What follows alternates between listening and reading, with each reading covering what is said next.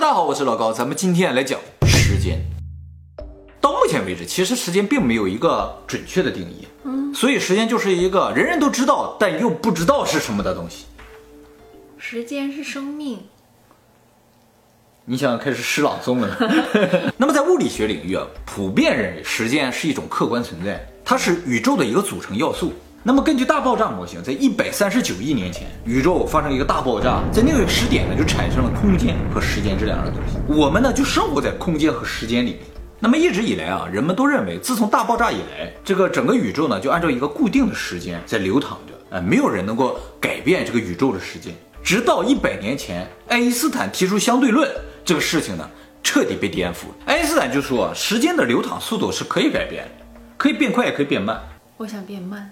哎，有办法，变慢是最简单的。变慢是生命一样长的前提下变慢，还是是有感知的变慢，是没有感知的变慢，是吧？对呀。啊，呃，其实是没有感知的变慢。那没有什么意思呀。哎，但是在旁人来看的话是有意义的，就好像什么，哎，你怎么老的比别人慢呢？哎，这种感觉。爱因斯坦当时说这个时间会变慢，大部分人都不相信的。嗯。因为他是从理论上推导出来的啊，但是后来呢，经过无数的实验证实，爱因斯坦说的是对的，哎，非常可怕啊！我们就来说他怎么证实的啊。那么其实这个爱因斯坦说时间会变快变慢的前提呢，是叫光速不变。这句话大家肯定都听过啊，但是具体什么意思，大家可能就不知道了。我尽可能的用一个比较简单的方法给大家解释一下啊。其实他说的这个光速不变是指光速，相对任何东西它都不变。就比如说啊。我的左手正以光速向前运动，我的右手也以光速向前运动。嗯，那这两个都是光速，按理来说，我的左右手相对来说是静止的。哦，但是事实上并不是这样。嗯，我的左手相对右手仍然以光速的前进，而我的右手相对左手也仍然在以光速前进。左手比右手快，右手也比左手快。非常矛盾，对不对？但是这是一个客观事实。通过实验测出来的，左手比右手快，右手也比左手快，对，还都快一个光速。而单独你测任何一个也都是光速，没说这个就二倍光速什么的，没有。这就是物理学上另一个不可思议的事情了啊！但是物理学上不可思议的事情很多，我们今天介绍这个量子纠缠之类的，都属于非常不可思议的事情啊。但我觉得。还是光速这个最不可思议，是吧？就是我比你有钱，你还比我有钱。对对对。后来啊，他们就做了一个非常简单的实验，一下子就证明这个事儿是对的，就是光速是不变的。就晚上大家看那个夜空都有星星，对不对？这星星啊，有的离我们远，有的离我们近，这星星都是在动的啊。虽然我们觉得在天上不动，其实它可能有的甚至以光速正在飞向我们。这些星星发出来的光。在我们地球上拿这个测光速的仪器一测啊，全都一样。哦，这不就很奇怪吗？按理来说，你光速往我们飞的星星，它发出的光，那一测应该两倍光速。那光速远离我们的星星，按理来说我们就该看不见它了，光飞不到我们这儿来了。但是也能收到，而且也是光速，这就说明什么？光速不受发光体本身影响。嗯，就是它自己就按照自己的速度飞，管我是从哪发出来的，都不受影响。老师上学的时候是怎么解释光速不变的呢？老师不解释这事儿，就说 你就记住一个光速是不变的。对，所以大部分人无法理解，你知道那么光速不受发光体影响，这个也可以理解，因为光速它可能就是一个单独的存在，我就不受别人影响，我就是这个速度飞。但是另一个结果呢，就让人又觉得不可思议，就是我们地球啊，其实是绕太阳转的嘛，这个旋转的速度非常快，每秒三十公里，就好像地球正直线往前运动，从地球正面射过来的光。和从地球后面追赶上来的光，一测光速也一样，因为不变吗？对呀，是啊，因为但是怎么想从后面追赶的光，它居然更快一点，测时候才会一样嘛？也就是说，不管你怎么动，光始终保持和你一个相等的距离在运动。他如果知道我在动，那不就是说明光速不一样了吗？哎，从理解上来说，光速就是不一样。所以我刚才说，光速是相对于任何东西都是一样的。它相对于任何东西都是一样的，这非常的可怕。光就好像有意识一样，不管你多快，你就算以光速运作，我还能以光速追上来。所以高等文明是光的存在啊！啊，对呀，就这种感觉，是吧？那么究竟光是通过怎样一个机制能保证它和任何东西速度都保持不变呢？现在不知道。嗯，但是呢，这就是个客观事实，大家记住就可以。跟老师长得一样啊，一样。哦，事实就是这样，没有办法。我们现在并不知道原因在什么地方啊。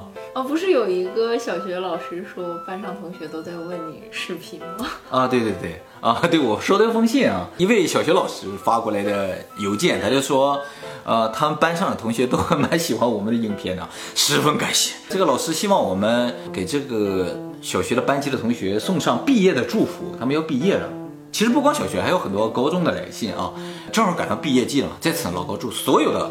呃，毕业生啊，不管是小学的、初中的还是高中啊，大学的，哎，大包括大学的，大家呢啊，以后都有一个良好的事业发展啊。其实我祝没用，你来祝好一点。祝大家都能成为一个高级的生命体。我从某种意义上来说，有点恐怖呢。其实妙姐神想说的就是大家能够发光发热啊，就这个意思。那么，如果光速是不变的，时间就是可变的，就是说从地球后面过来的光，实际上它跑的要更快嘛。但其实它光速没变嘛，它跑的距离更长了，就说明它的时间要膨胀一些，它这个时间要放大才行。所以就出来了一个结论，就说运动速度越快，时间就过得越慢。你在运动的时候，你的一秒就是一、二这样一种感觉，而我没有运动，我的一秒就是一、二、三这样正常的一秒。就是说我们的单位是不一样的，单位是一样的，感觉是不一样的。我看上去的感觉不一样，但你感觉是一样的。你还是正常的，一、二、三这样过的一秒，但是我看你的话，你就是一、二、三再过来，像慢动作一样，像慢动作一样。可是因为我快，所以我时间慢，对。可是你看见我的是慢动作哎，对，就是你在高速的做慢动作，你知道吗？高速的慢动作，前面矛盾很多啊啊啊！但是大家注意啊，我再强调一遍，就是说这个时间流淌的快慢是一种相对的概念，嗯，就是每个人的感觉是一样的。我不会有快了还是慢了的感受，不会有。就算是在黑洞里的生命体，他也不会觉得他时间过得非常的慢。只有他出来黑洞的时候，他才觉得，他也不会感觉到。但是作为我们黑洞外的人，看黑洞里的人就会觉得他过得好慢呢。而他在黑洞里看我们黑洞外的人，就会觉得我们过得好快啊，一下就过去了一生。所以就是天上一天，地下十年的感觉，就是这个感觉。那也就是说，神仙也没有说比我们多活了多少年啊，相对来说多活了，但是对他自己来说没多活了。如果我们说神仙。一千岁、一万岁，是我们看他可能跟我们寿命差不多，也是八十年、九十年这样。这个速度快、时间慢的事情，通过一个实验证明。在一九七一年的时候，他们把两个原子钟，一个放在飞机上，一个放在地面，这个飞机真的绕地球飞了一圈，飞机上那个钟就比地面上那个钟慢了一些，慢了多少呢？慢了千亿分之一秒，就感觉不出来，但是毕竟是原子钟嘛，就看出来不一样。那么后来根据速度越快，时间越慢这个结论呢，又推导出来，就是质量越大，时间过得就越慢。所以呢，整个宇宙各个地方时间都是不一样的。越大的星球附近，时间过得就越慢。时间过得最慢的就是黑洞附近。哦，宇宙中心。对对对，宇宙中心如果有个巨大黑洞的话，那时间就会很慢。像太阳系的话，太阳、土星啊、木星啊，时间过得都比我们地球慢。反倒火星过得要比地球快，火星质量更小。所以我们移民到火星啊，那火星人过得老快了。那不太好啊！哎，其实这有个好处，我一会儿再说啊。根据质量越大，时间过得越慢这个事情啊，其实可以得出一个非常有意思的推论，就是说我们这个宇宙啊，我们说现在过了一百三十九亿年，嗯，这是按照我们的时间来看待。嗯，那如果宇宙的中心有个超大的黑洞，说不定啊，宇宙的中心现在只过了一秒，因为它很慢，因为它质量太大，时间过得很慢，所以宇宙有可能是刚爆炸。才爆了一秒而已，就嘣一爆，我们已经过了一百四十亿年，因为我们质量特别小，越外围的过得越快，不是越外围过得越快啊，越质量越小的地方过得越快，速度越慢的地方过得越快。咱们地球呢，很有可能处在一个离宇宙中心并不远，但是质量又特别小的这么一个地方，所以就相对来说过得比较快。快，但是咱们这一百四十亿年算不算宇宙里过得最快的？你还不知道，说不定宇宙有一些地方。都过了几千亿年了，嗯，所以进而又得到一个可怕的推论，就是我们以前提到说宇宙中有可能有高等文明的存在，嗯，那这些高等文明存在在什么地方呢？按照我们刚才说的模型，就是质量特别小，速度又特别慢的地方。那就是应该比地球还小的星球。哎，小很多，就是我们看到什么都没有的那些地方，反倒一个超大的恒星在那些地方，你不用担心那地方肯定没有高等文明，因为那时间过得太慢了，它可能对它可能到现在还没有诞生生命的这样一个时间长度，而我们时间过得比较快，所以已经可以诞生生命。那黑洞里还没有生命，黑洞里应该就没有生命，除非就是高等文明产生之后，他们自己搬进去了，而自己黑洞里应该不会诞生生命。我甚至觉得恒星周围很难产生生命。咱们太阳的大小在宇宙来看啊，恒星里边算小的，所以在太阳周围的我们才诞生了。而在那些超大的恒星周围，即使有很好的条件，但是就是由于时间过太慢，所以他们到现在还刚刚可能是爬虫类，或者是一些鱼，所以我们到现在还没有发现。那么，如果越小的地方时间过得越快，发展就越快的话，那最应该有高等文明的地方在什么地方呢？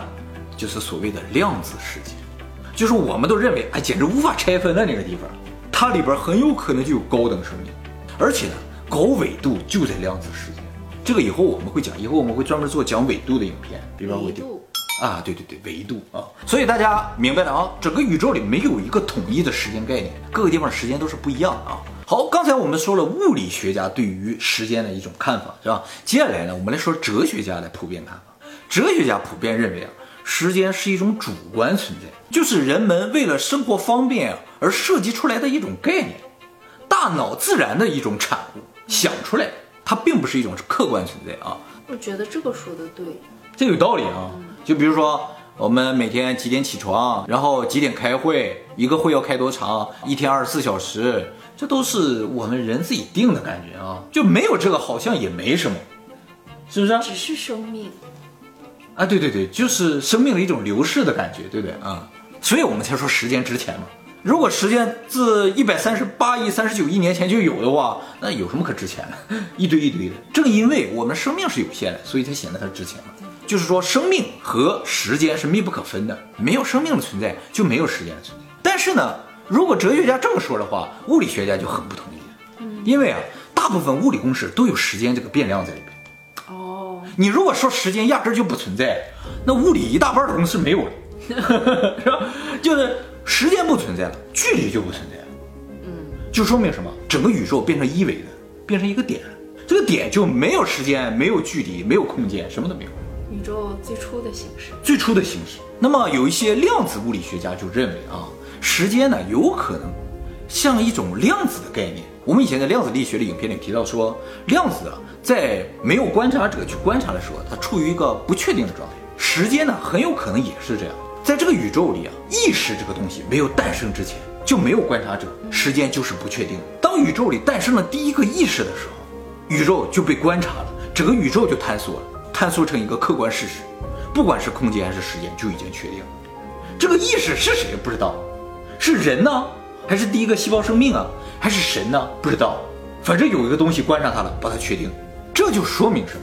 说明时间呢，其实就是意识本身。也就是说，其实我们就是时间，那也就是说，我们生命不存在了，时间就不存在了。，对，就不存在了。宇宙就是一维的。那么时间为什么会在流淌呢？总朝着一个方向不断的流淌，好像有一个动力一样，而且这个动力源源不断。就是说时间只会逝去。啊，对对对，而且还不可逆。那么从目前物理学的角度来说，无法解释，就是完全不知道为什么时间会在不停的流淌。但是呢，现在有一种理论呢，就认为其实时间并没有在流淌。这个理论呢叫做现在主义，就是说他们认为时间没有在流淌，过去和未来并不存在，唯一存在的东西就是现在。哎，未来是不存在，对呀，未来是怎样我们不知道嘛，对不对？过去为什么不存在？哎，是因为能够证明过去存在的东西只有一样，就是我们的记忆。而记忆呢，是一个主观的存在，就是说记忆是一种信息，可以被我们大脑创造，也可以篡改啊，也可以消除。所以记忆如果不是客观存在的话，过去就不是客观存在。好像也对。也就是说，记忆如果是个主观存在的话，那过去就是个主观存在。你认为过去是怎样的，过去就是怎样的。那我们有很多证件啊，毕业证啊，也不光包括这些证件，就包括地底下挖出来的化石，能不能证明恐龙是二点五亿年前存在的呢？其实不能，因为啊，这些证件也好，这些化石也好，都是你现在观察的结果，你不能够证明这些纸这些石头过去真的存在过，你只能证明它现在存在。所以说白了，过去是什么？就是我们人类对于过去的一个集体的记忆的共识。所以过去也好，未来也好，都是我们人脑所想象出来的东西。那么有一个著名的英国的哲学家、数学家、逻辑学家，他叫伯特兰·罗素。这个人就是曾经说过，这个世界如果是五分钟之前诞生的，也完全没有违和感。嗯，你这个世界是一百三十八亿年前诞生的也好，是五分钟之前诞生也好，对我们人类来说没什么影响，完全没有影响。他想说明什么？就是说，你只要不能够证明记忆是客观存在，历史过去都不是客观存在。那么这个叫罗素的人非常厉害，他是一个数学家、逻辑学家，却在一九五零年获得了诺贝尔文学奖。你说他多能说？那你到底是是不是我老公呀？现在是，我只能这么说。哎，过去和未来是不是不好说？哎，有你这句话就行了。是吧？你就放心了。哎呦，你看力气气的，嗯，那地球上所有人的时间都是一样的吗？我的时间和你的时间和马云的时间其实你这个说法有问题。地球上所有人的时间的流淌的速度是一样的，但是每个人时间是不一样的，因为每个人的生命是不一样的。哎，有的人活得长，有的人活得短，所以啊，活得长才是王道。哎，你二十几岁，就算有再大的成就，逝去了，你的时间也就结束了，没有任何意义了。但是他辉煌过呀。不能够证明过去存在，知道吗？